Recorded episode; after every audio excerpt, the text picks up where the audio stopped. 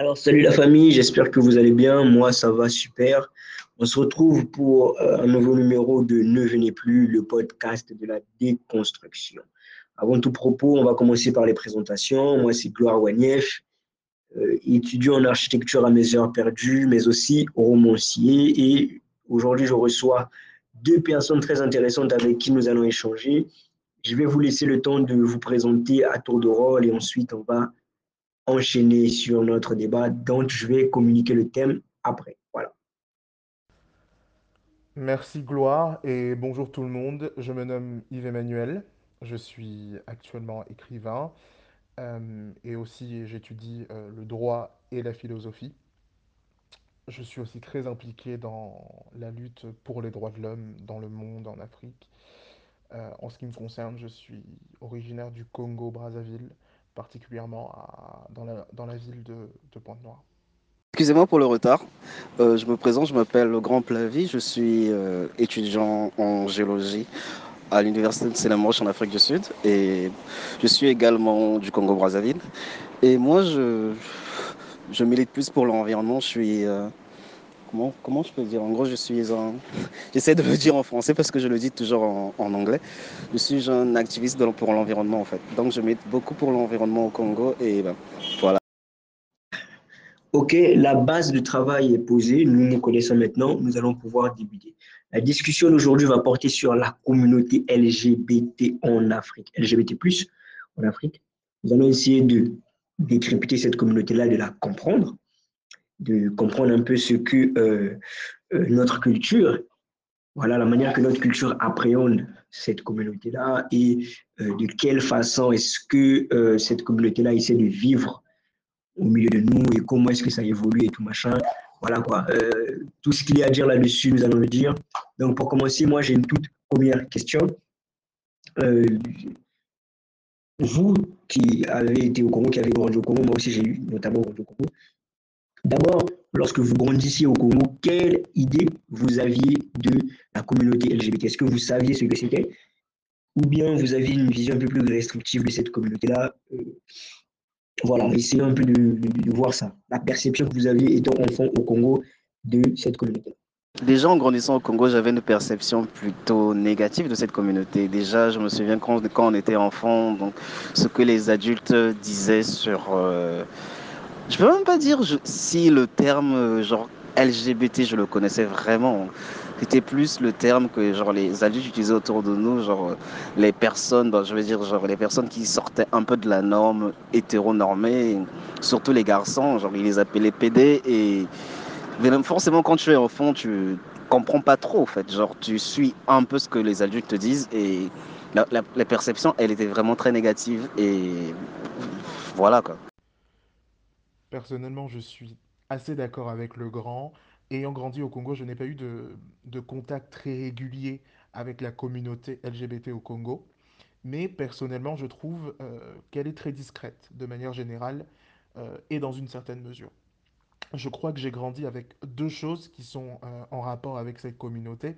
La première, c'est l'idée que l'on peut se faire des relations entre les personnes, c'est-à-dire les, les préjugés que l'on peut avoir, les, les principes que l'on dit culturels propres à l'éducation euh, donnée par des parents congolais, africains, et donc les idées préconçues, en fait, essentiellement chrétiens, que j'avais, qu'on m'a inculquées, et qui étaient les seuls outils, du coup, à ma disposition pour, euh, pour appréhender, en fait, la rencontre avec euh, des personnes LGBT.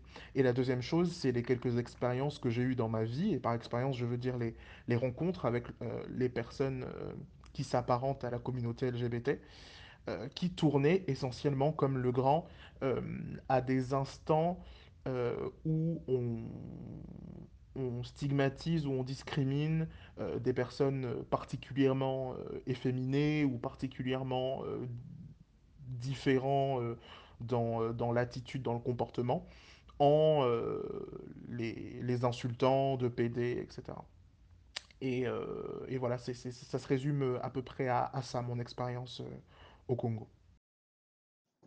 Très intéressant, mais déjà par la manière déjà où vous êtes en train d'expliquer la chose, c'est comme si euh, votre perception des choses par rapport à cette communauté-là a changé maintenant que vous n'êtes plus au Congo. D'après ce que je comprends, la manière que vous présentez les choses. Et quels sont, quels sont exactement en fait les éléments que vous avez rencontrés en dehors du Congo qui vous ont fait changer votre perception, si votre perception est effectivement ou bien est-ce que votre perception a changé depuis lorsque vous étiez au Congo En fait, quels sont les éléments qui vous ont fait euh, prendre un peu plus conscience de la réalité, de l'existence de cette communauté-là et de la perception qu'on a d'eux, ce sont les préjugés et tout machin. En fait, quels, voilà, quels sont les éléments euh, déclencheur, on je peux dire ça comme ça. Moi, ça plus été quand je suis sorti du Congo euh, en 2012, parce que quand je suis sorti du Congo en 2012, je suis allé étudier quelques années en France. Et quand tu vas en France, forcément, la culture n'est pas la même. Et dans la classe, on avait certains membres, certains de mes collègues étaient de la, de la communauté LGBT.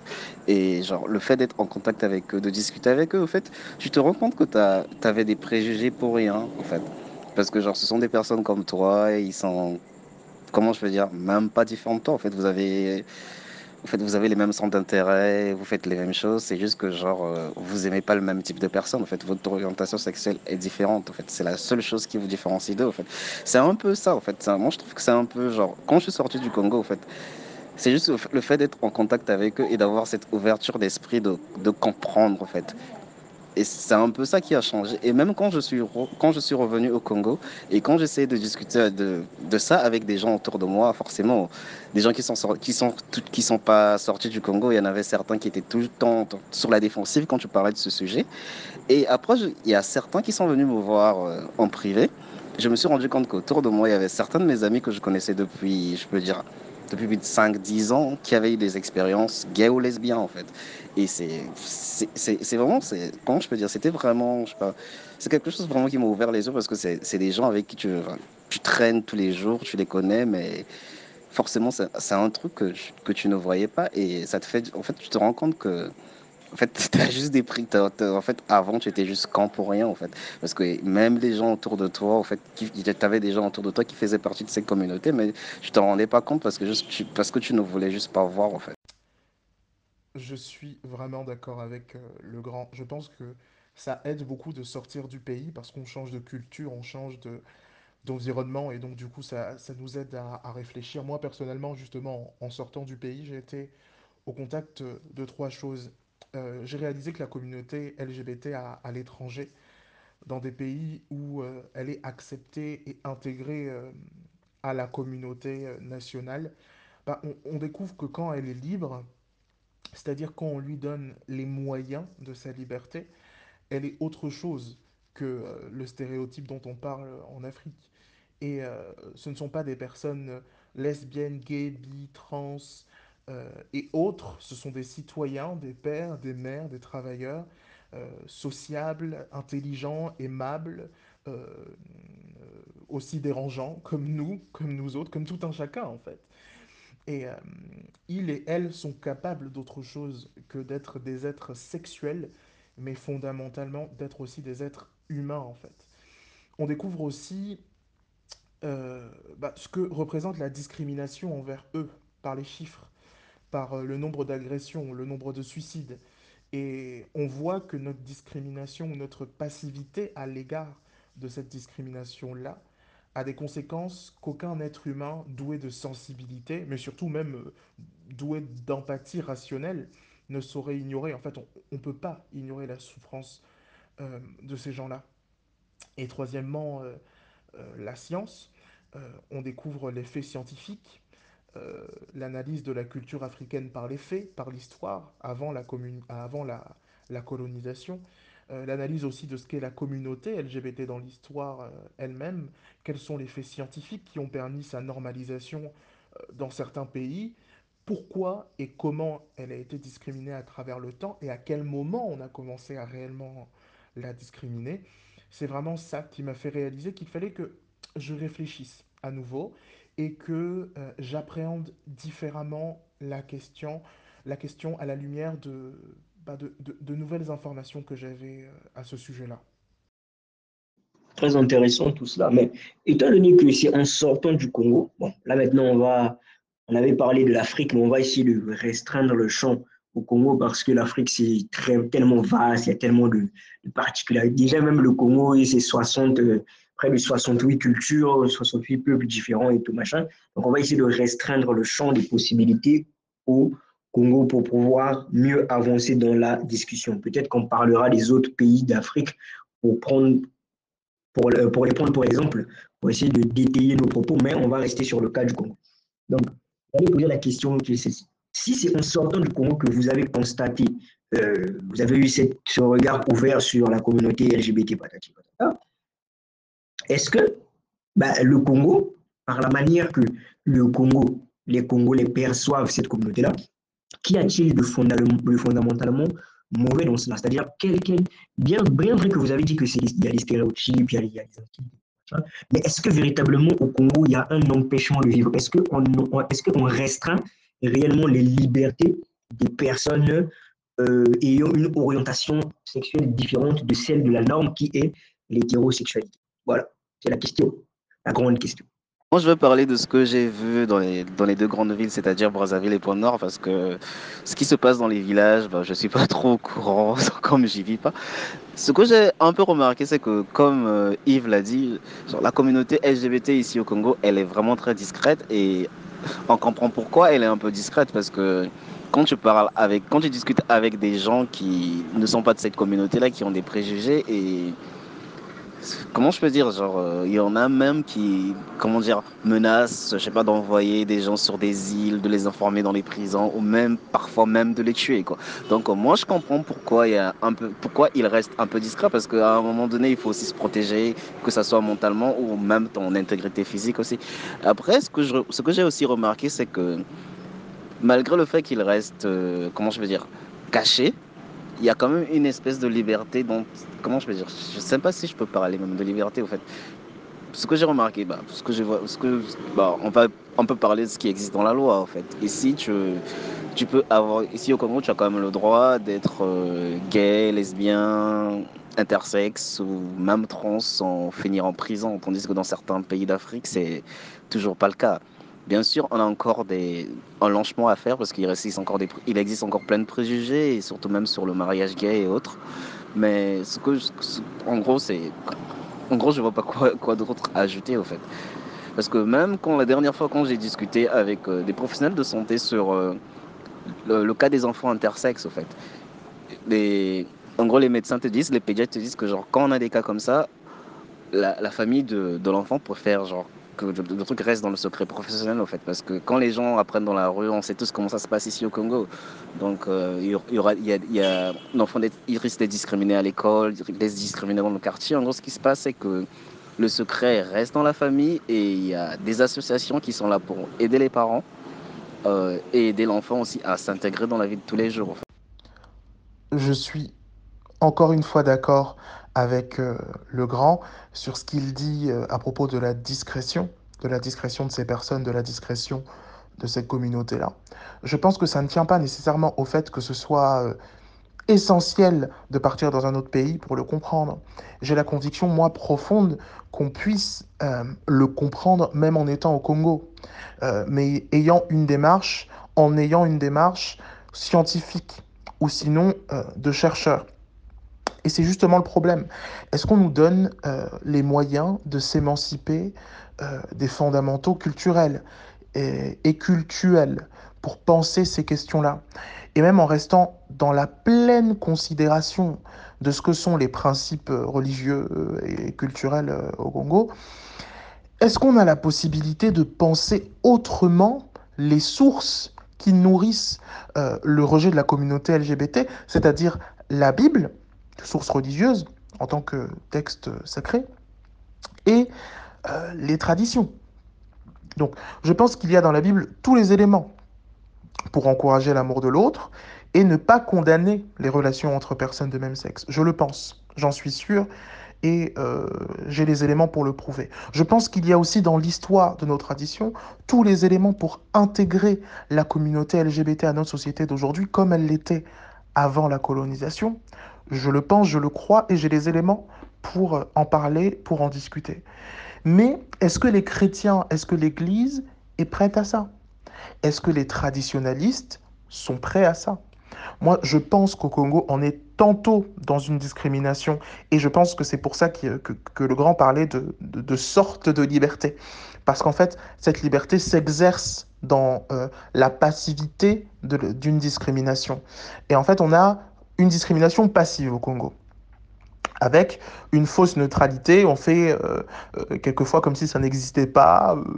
si, et si ça n'existe pas, c'est qu'il n'y a pas de problème. Voilà on cache les choses, on reste dans le secret, euh, c'est exactement ce qu'il disait. Voilà. Mais il y a aussi une discrimination active, avec des insultes, des commentaires, des critiques haineuses et des accusations violentes dans les familles, dans les sphères de l'éducation type école, lycée, université, etc. Et aussi dans les églises.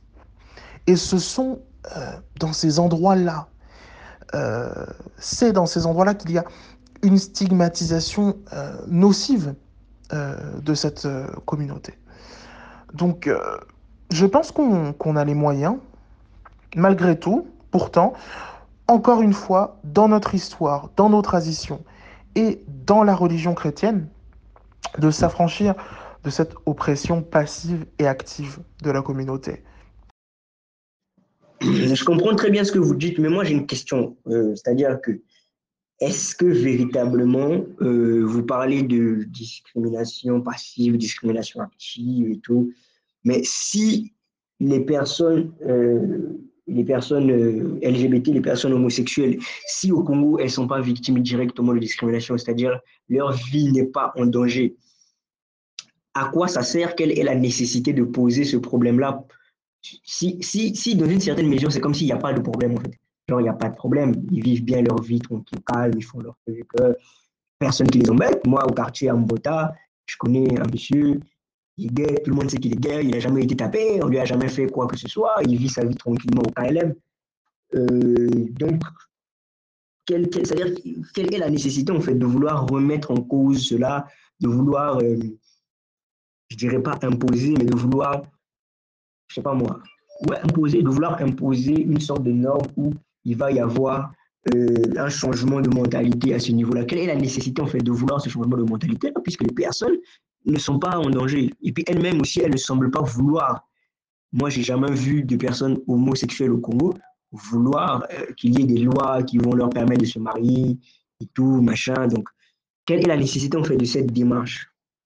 Personnellement, je pense que la, nécessité de cette démarche, elle est juste humaine, en fait. Parce que toi-même, tu as dit que genre la personne son intégrité physique n'est pas mise en danger, mais émotionnellement, la personne, euh, je ne sais pas si elle le vit bien, parce que quand tu sors dans la rue, tout le temps, tu reçois des insultes, euh, on, te traite de tous les noms, et tu peux même pas aller, par exemple, euh, chez la police, à la police et porter plainte sur ça, parce qu'il n'y a pas une loi qui dit que genre euh, les, insultes comme la communauté LGBT sont les discriminations contre la communauté LGBT est interdite au fait.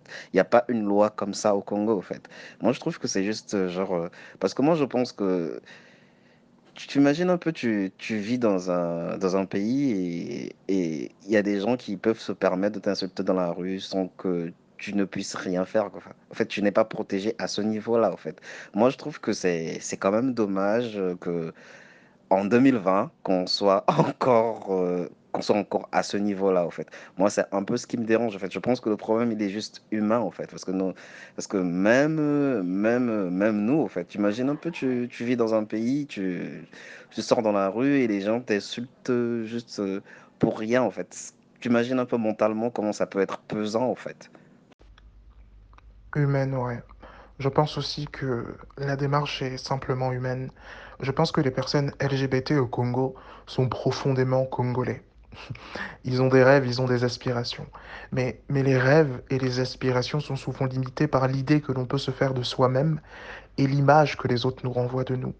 Je pense qu'il y a au sein euh, de cette communauté beaucoup de gens euh, qui ont cette envie d'aimer, de, de, de, fêter en famille, euh, leur mariage, de faire des, mariages coutumiers, religieux, civils, de vivre ensemble paisiblement. Euh, d'autres veulent aussi rester célibataires. Euh, mais quelle est la place que l'on donne à cette communauté? Quels sont les projets qu'ils peuvent avoir? Et en fait, la liberté de sortir librement aussi, c'est exactement ce que le grand disait. La liberté de se tenir la main quand il marche, de prendre une photo au bord de la plage. C'est ça, vivre, en fait. Et c'est pas plus ni moins que ça.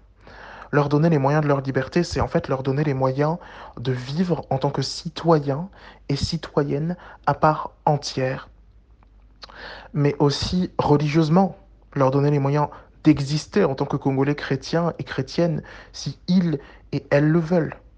Voilà. Et je pense qu'aujourd'hui, on n'en est pas là. On discrimine dans les églises, on discrimine euh, euh, dans, dans, la loi en ce qui concerne euh, la possibilité de se mettre ensemble. il n'est pas possible du coup de, de, de, de sceller leur, leur, union civilement, donc d'être reconnus par, par leur communauté, par l'État. Et je pense que ça fait partie des choses qui sont une discrimination et qui sont une oppression, qui sont une, une répression en fait. Et donc c'est ce qu'il faut changer et c'est la réponse qu'on se doit d'apporter à cette communauté-là, comme le grand le disait, une réponse humaine, une démarche humaine. Nous avons un peu essayé de brosser euh, le portrait culturel du Congo. Vous avez notamment un peu parlé du contexte religieux et autres mais essayez un peu d'aller dans un cadre beaucoup plus traditionnel, beaucoup plus euh, pré-colonial, pour le dire ainsi. Avez-vous certaines informations sur comment était perçue cette communauté-là euh, avant l'arrivée des colons, avant l'arrivée de la religion chrétienne sous nos cieux? Est-ce que vous avez des informations par rapport à cela? Mais là, les témoignages peuvent aller euh, voilà, dans tous les sens. Hein, S'il s'agit du Congo en particulier, d'une autre région euh, d'Afrique, comment est-ce que c'était perçu la communauté LGBT, quels étaient les, droits, s'il y en avait, qui étaient accordés aux personnes de cette communauté-là? Voilà. Alors, je trouve ça super intéressant de parler de, de tradition et de culture euh, précoloniale. Je reste ouvert à parler de, de considérations religieuses euh, après au Congo. C'est aussi très très intéressant. Moi, je reste ouvert à, à discuter aussi là-dessus.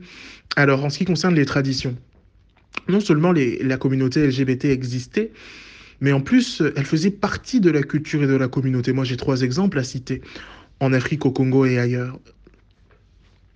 Donc, euh, la transsexualité était intégrée et acceptée au Cameroun et au Congo RDC euh, à certains endroits. Donc au Cameroun, c'est chez les Bafia ou les Fia. Donc on avait des, adolescents qui, euh, qui donc bah, s'adonnaient à des actes de pénétration anale avec des plus jeunes ou s'engager carrément dans des relations réciproques sexuellement. Voilà. Et j'imagine aussi probablement sentimentalement. Et euh, on avait aussi euh, du coup euh, chez les Luba, du coup qui c'est un groupe congolais du coup du Congo de Congo RDC, dans la province du Kasaï oriental. Il y avait aussi un genre qui existait en dehors du genre masculin et féminin, sous le nom de Kitesha, voilà, ou Bitesha au pluriel, voilà. Donc on remarque que du côté de la transsexualité déjà, elle existait, elle était intégrée, elle faisait partie de la communauté, on l'avait nommée. Bon. Les comportements homosexuels aussi, intégrés et acceptés chez les Bantous voisins euh, du Congo, les Louvalais, Balovalais, Chokwe, euh, Luchazi, Lucho et Lunda, quand on cherche. Donc, il y avait euh, des, des, pratiques où euh, il y avait euh, les garçons qui étaient dans une certaine nudité, dans, dans des phases d'initiation, où ils jouaient avec le, le pénis des, des, gardiens des loges initiatiques, les Vilombola, et, et avec leurs assistants, les Tulombola Chica. Donc, tu avais quand même des comportements homosexuels qui faisaient partie aussi de la culture voilà. Bon, troisièmement, ce sera mon troisième et dernier exemple, c'est euh, donc des pratiques homosexuelles aussi intégrées et acceptées jusqu'à l'âge adulte. En Tanzanie, par exemple, au Kilimandjaro, chez les Chaga.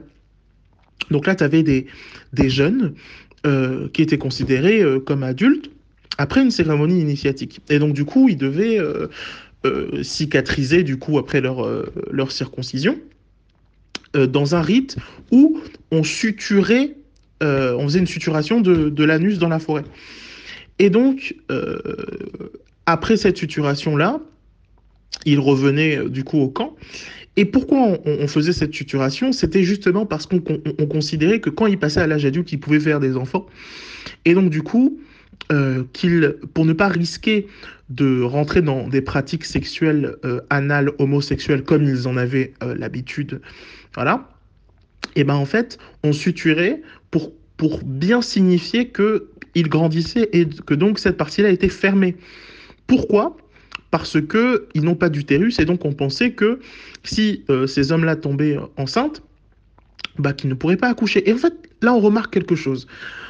Euh, ici, on peut constater, euh, et dans d'autres cultures africaines aussi, et même ailleurs, hein, ce que l'homosexualité, la transsexualité et les autres orientations sexuelles en tant que pratique sexuelle euh, étaient, et constater aussi qu'en fait, elle n'était limitée qu'au manque de connaissances scientifiques qu'on avait à ce moment-là sur le sujet.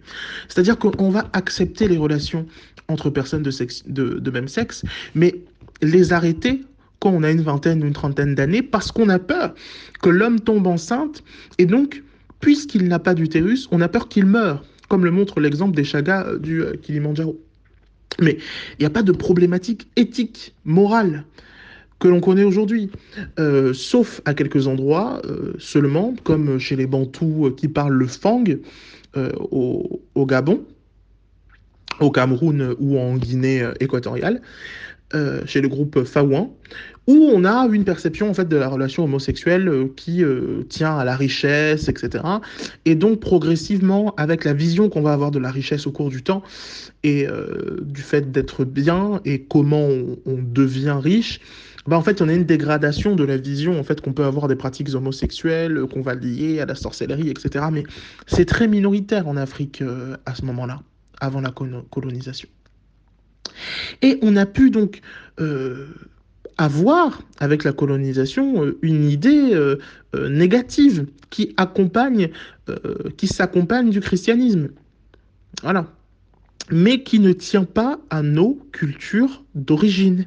Ça ne tient pas du tout à ce qu'on pensait à cette époque-là, à la façon avec laquelle on les intégrait, on les acceptait, et ils pouvaient se mettre ensemble à bien des égards, et c'est quand même complètement différent de nos sociétés euh, actuelles. Voilà, et donc c'est pour ça que je pense qu'il faut repenser notre, notre tradition actuelle à l'aune de ce qu'elle était avant. Et si l'on est réellement conservateur, alors on va chercher à conserver ces cultures-là qui avaient en leur cœur, en leur sein, la tolérance, l'intégration et, euh, et en fait euh, euh, l'harmonie en fait entre les personnes et la façon avec laquelle s'exprimer en eux euh, leur amour, euh, leur désir et leur projet de vie. Voilà, tout simplement.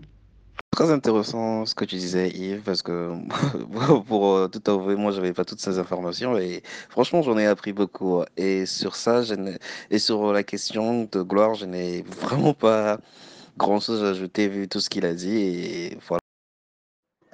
Alors, Yves, ce que tu dis, c'est très intéressant parce que ce sont des informations que je n'avais pas. Mmh. On va quand même euh, procéder à... Si tu peux nous donner des références euh, euh, de livres où on peut aller chercher ces informations-là pour ceux qui vont nous écouter, pour qu'ils puissent aussi aller vérifier ces différentes informations. Ce que tu dis, c'est très intéressant. Alors, dans une certaine mesure, on peut dire que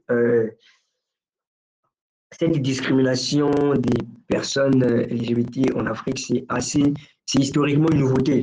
C'est un peu le constat que je fais par rapport à ce que je dis. Quand je dis en Afrique, je veux dire dans certaines régions d'Afrique. Certainement, dans d'autres régions, euh, la compréhension n'était pas la même par rapport à, à ces différentes notions. Maintenant, euh, la question doit toujours être posée, hein, parce que véritablement, oui, peu importe, peu importe qu'on dise que voilà, dans certaines cultures, c'était accepté, dans d'autres cultures, non, euh, on tourne à gauche, on tourne à droite, ceci, il faisait cela, il faisait là, les preuves scientifiques et tout. Est-ce que, ça nous impose de euh, accepter cela? Voilà, parce que même si nos ancêtres même si dans notre pays on accepte cela, même si, euh,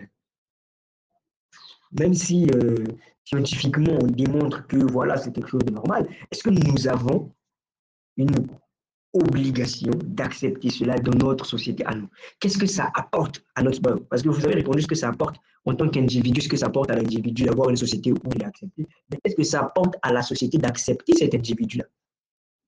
Notamment ici, je veux parler des personnes LGBT et, autres. Yves l'a dit tout à l'heure, les personnes de la communauté LGBT sont des Congolais, ce sont des, sont des citoyens congolais à part entière. Donc, comme ce sont les citoyens qui font la société, je me dis que genre si euh, les personnes de la communauté LGBT bénéficiaient des mêmes droits que tout le monde, que qu'il y avait des droits pour les protéger contre euh, la discrimination dont euh, la, discrimination qu'elles subissent, si elles avaient le droit de se marier, le droit d'adopter. Au fait, ça apporterait un plus dans notre société. Au fait, ce que je me dis juste que genre, ce sont des, comme il a comme Yves l'a aussi dit, ce sont des personnes qui ont des rêves également ce sont des personnes qui veulent devenir médecin, avocat, ingénieur, écrivain, peintre. Je me dis que vu l'état dans, lequel notre société est maintenant, on ne peut pas se permettre de discriminer, on ne peut pas se permettre genre de laisser de côté des, des, personnes dont on pourrait avoir besoin juste euh, pour des considérations qui n'ont pas de sens, au fait. Donc, euh, c'est un peu ce que je me dis, au fait. Donc, euh, si on les intègre dans notre société, on aura des ingénieurs de plus, des médecins en plus, des écrivains en plus, des professeurs en plus, bien, qui vivent bien, qui sont bien épanouis dans leur vie. Et je trouve que ça apporterait en plus dans notre société. Oui, je vois ce que tu dis, mais dès l'instant où tu dis que dans la société congolaise, il n'y a pas de persécution vis-à-vis -vis de ces personnes-là, il n'y a pas de loi au Congo qui empêche une personne homosexuel de devenir député. Il n'y a pas de loi au Congo qui empêche une personne, euh, une personne euh, lesbienne, une personne trans de devenir euh, Premier ministre, de devenir médecin-chercheur, enfin, devenir enseignant-chercheur. En fait, il n'y a aucune loi restrictive par rapport à l'orientation sexuelle des gens. Donc, ça veut dire en fait qu'au Congo, certainement, parmi tous les ministres qu'on connaît, parmi toutes les personnalités qu'on connaît, s'il y en a parmi elles qui sont de la communauté LGBT, on ne le sait pas. Donc ça veut dire qu'en fait, dans une certaine mesure, il n'y a rien qui empêche ces personnes-là de réaliser, de devenir ce qu'elles veulent devenir. Donc, qu'est-ce que, en fait, qu'est-ce que cette loi va apporter de plus en fait, en mettant sur papier, c'est-à-dire en écrivant clairement que euh, dans nos sociétés, nous permettons aux personnes euh, LGBT de se marier, en fait, en donnant un statut juridique à ces personnes-là, qu'est-ce que ça apporte de plus à notre société? Déjà qu'on ne les empêche pas de vivre leur vie. Donc, qu'on puisse leur donner l'opportunité de se marier, de faire ci, de faire ça, ça, ça, ça change quoi en fait? Genre, quelle est la pertinence en fait de cette action-là?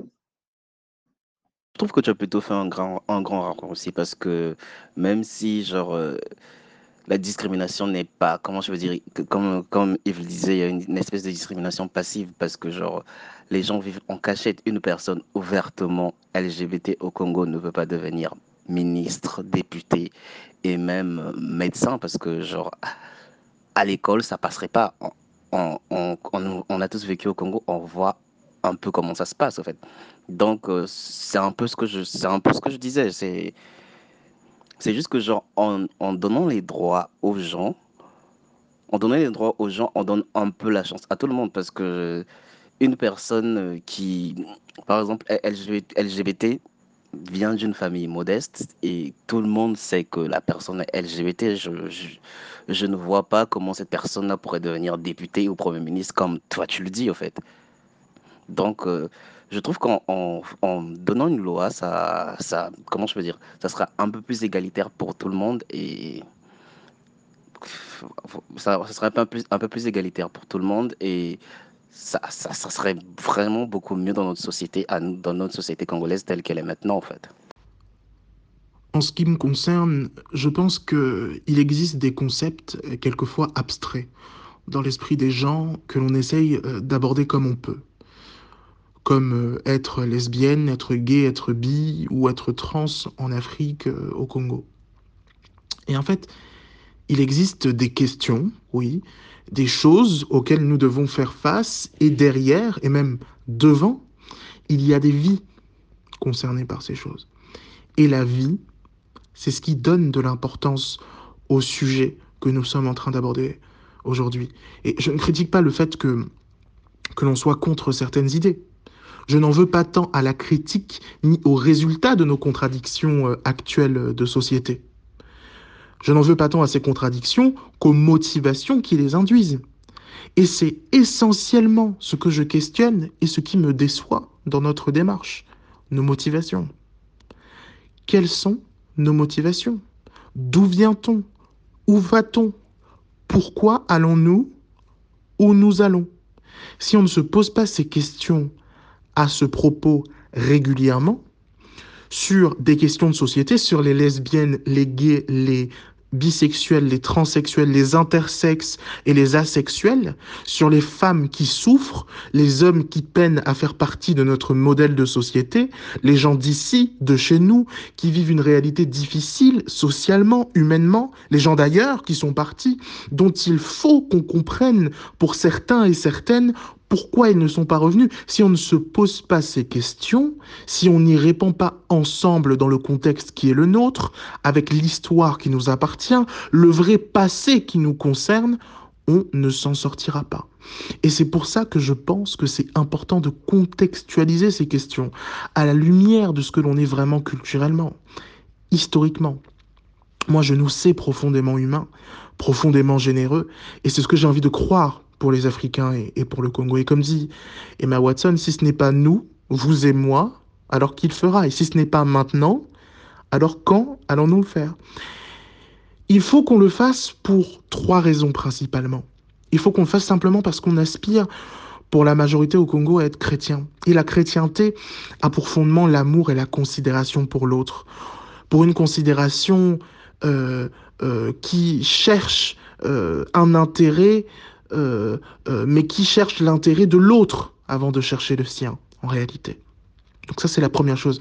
Deuxièmement, il faut que l'on fasse, qu'on le fasse, euh, qu'on les intègre, qu'on les protège, qu'on les accompagne, parce qu'on est humain. Je ne sais pas très bien ce que ça apporte à un maître de libérer son esclave, si ce n'est apporter de la dignité à une vie d'asservissement. Je ne sais pas ce que ça apporte à un homme ou, une femme puissante de pouvoir, euh, de partager la richesse euh, et, et, le pouvoir euh, au peuple, si ce n'est que ça apporte la démocratie et l'humanité. Je pense que la question comporte quelque peu une vision économique, une vision capitaliste des choses. Se demander qu'est-ce que ça nous apporte à nous en tant que société, je ne sais pas. Si ce n'est la dignité, et l'humanité. Il faut qu'on le fasse. Enfin, simplement parce que c'est notre devise. Unité, travail, progrès. Et si on n'est pas dans l'unité, c'est-à-dire ce qui peut nous permettre d'être unis, égaux derrière une identité commune, unis derrière un destin commun que la nation nous permet de nous donner en nous donnant les mêmes chances de nous épanouir socialement et économiquement et, euh, et qu'on ne se met pas ensuite au travail pour cette unité, alors on n'ira pas vers le progrès que l'on appelle tous de nos voeux. Et en fait, tout simplement, la non-discrimination des personnes LGBT c'est une nécessité religieuse, une obligation humaine, mais aussi une exigence de notre citoyenneté congolaise. Et c'est pour ces raisons-là qu'on ne peut pas se permettre de les ignorer et de les emmener avec nous vers le progrès, dans l'unité, dans l'égalité.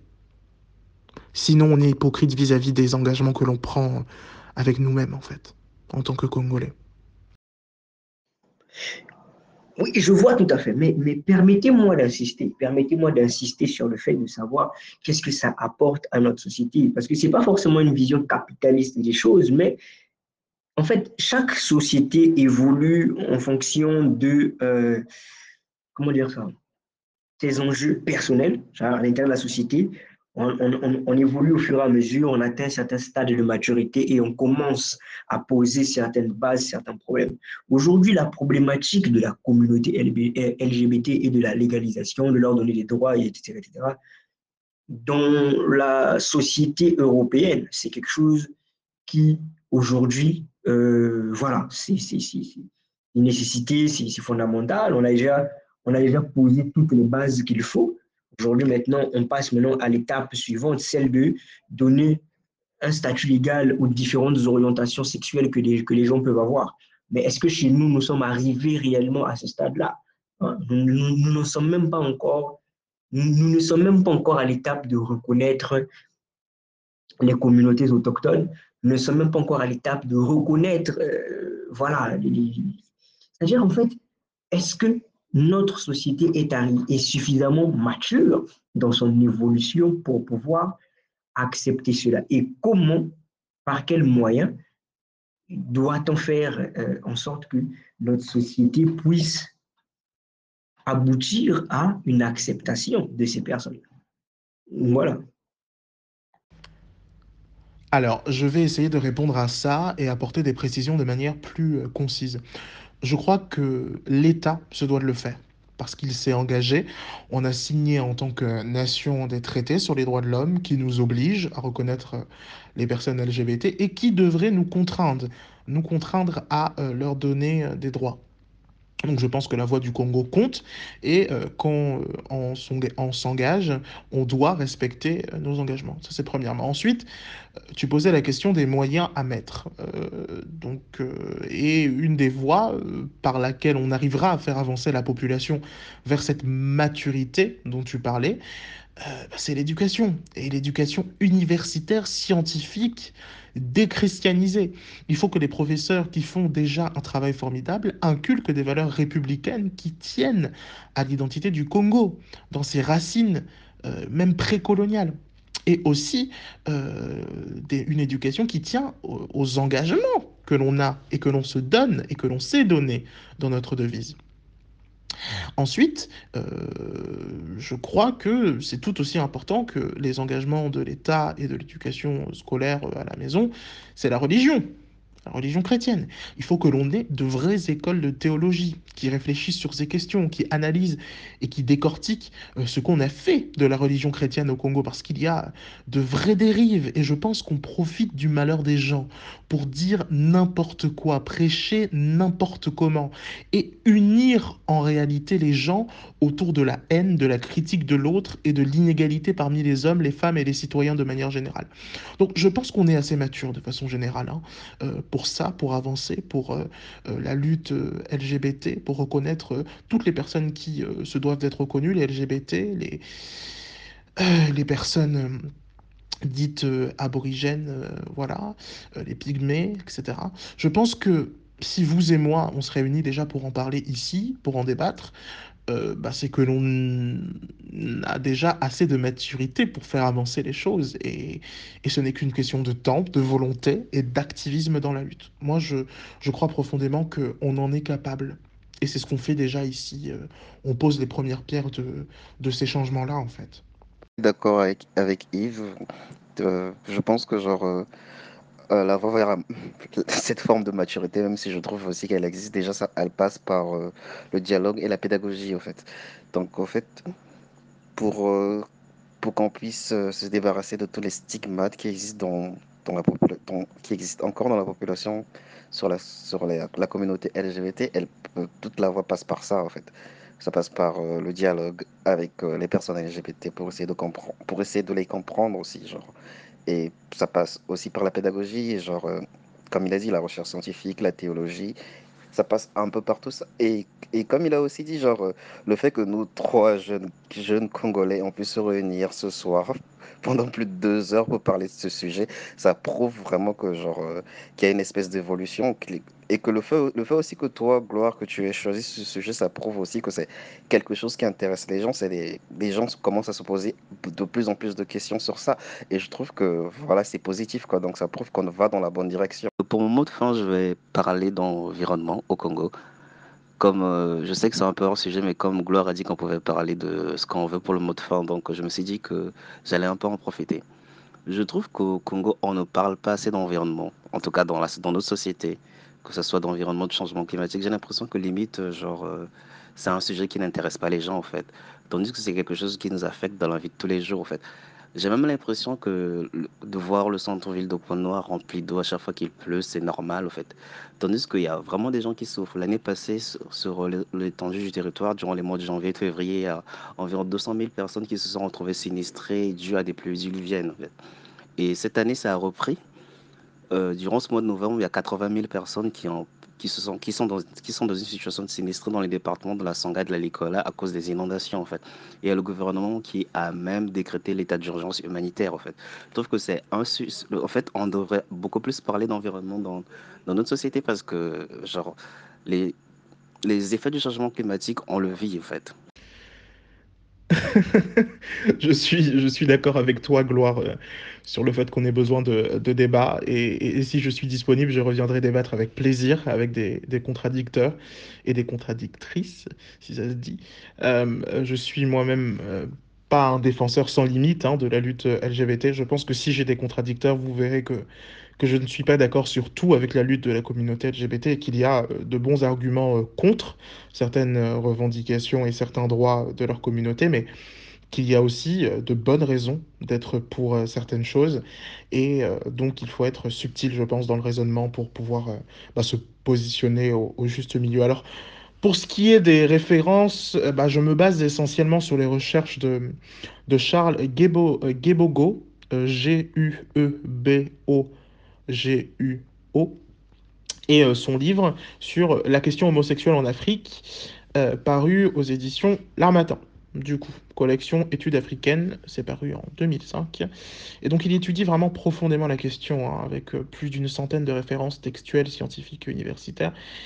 Et, et, voilà, donc je vais citer aussi quelques livres, j'en cite trois, même s'il y en a, il y en a quand même beaucoup. C'est celui de Jean-Pierre Obolo, Ombolo, Ombolo, euh, O-M-B-O-L-O, Sexe et société en Afrique, l'anthropologie sexuelle Betty, B-E-T-I, euh, essai analytique, critique et comparatif euh, à l'édition L'Art Martin, qui est sorti en 1990. Donc ça, c'est le, on parle du même, du même ouvrage. Hein. Le, le, deuxième, c'est same, c'est en anglais, Same Sex Life Among a Few Negro Tribe of Angola. Euh, édité par Stéphane euh, Muret et Will Roscoe. Je, je, vais essayer d'épeler euh, Muret, c'est M-U-2-R-A-Y.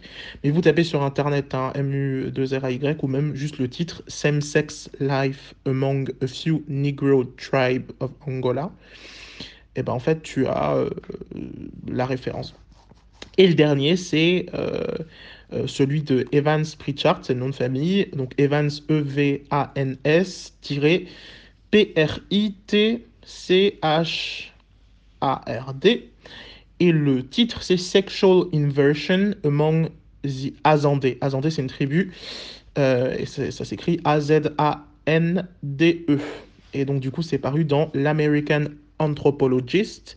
Ça se dit, ça s'écrit comme en français, anthropologiste, et c'est paru en, en 1970. Et donc je terminerai en, disant simplement qu'on a un pays à bâtir, quoi.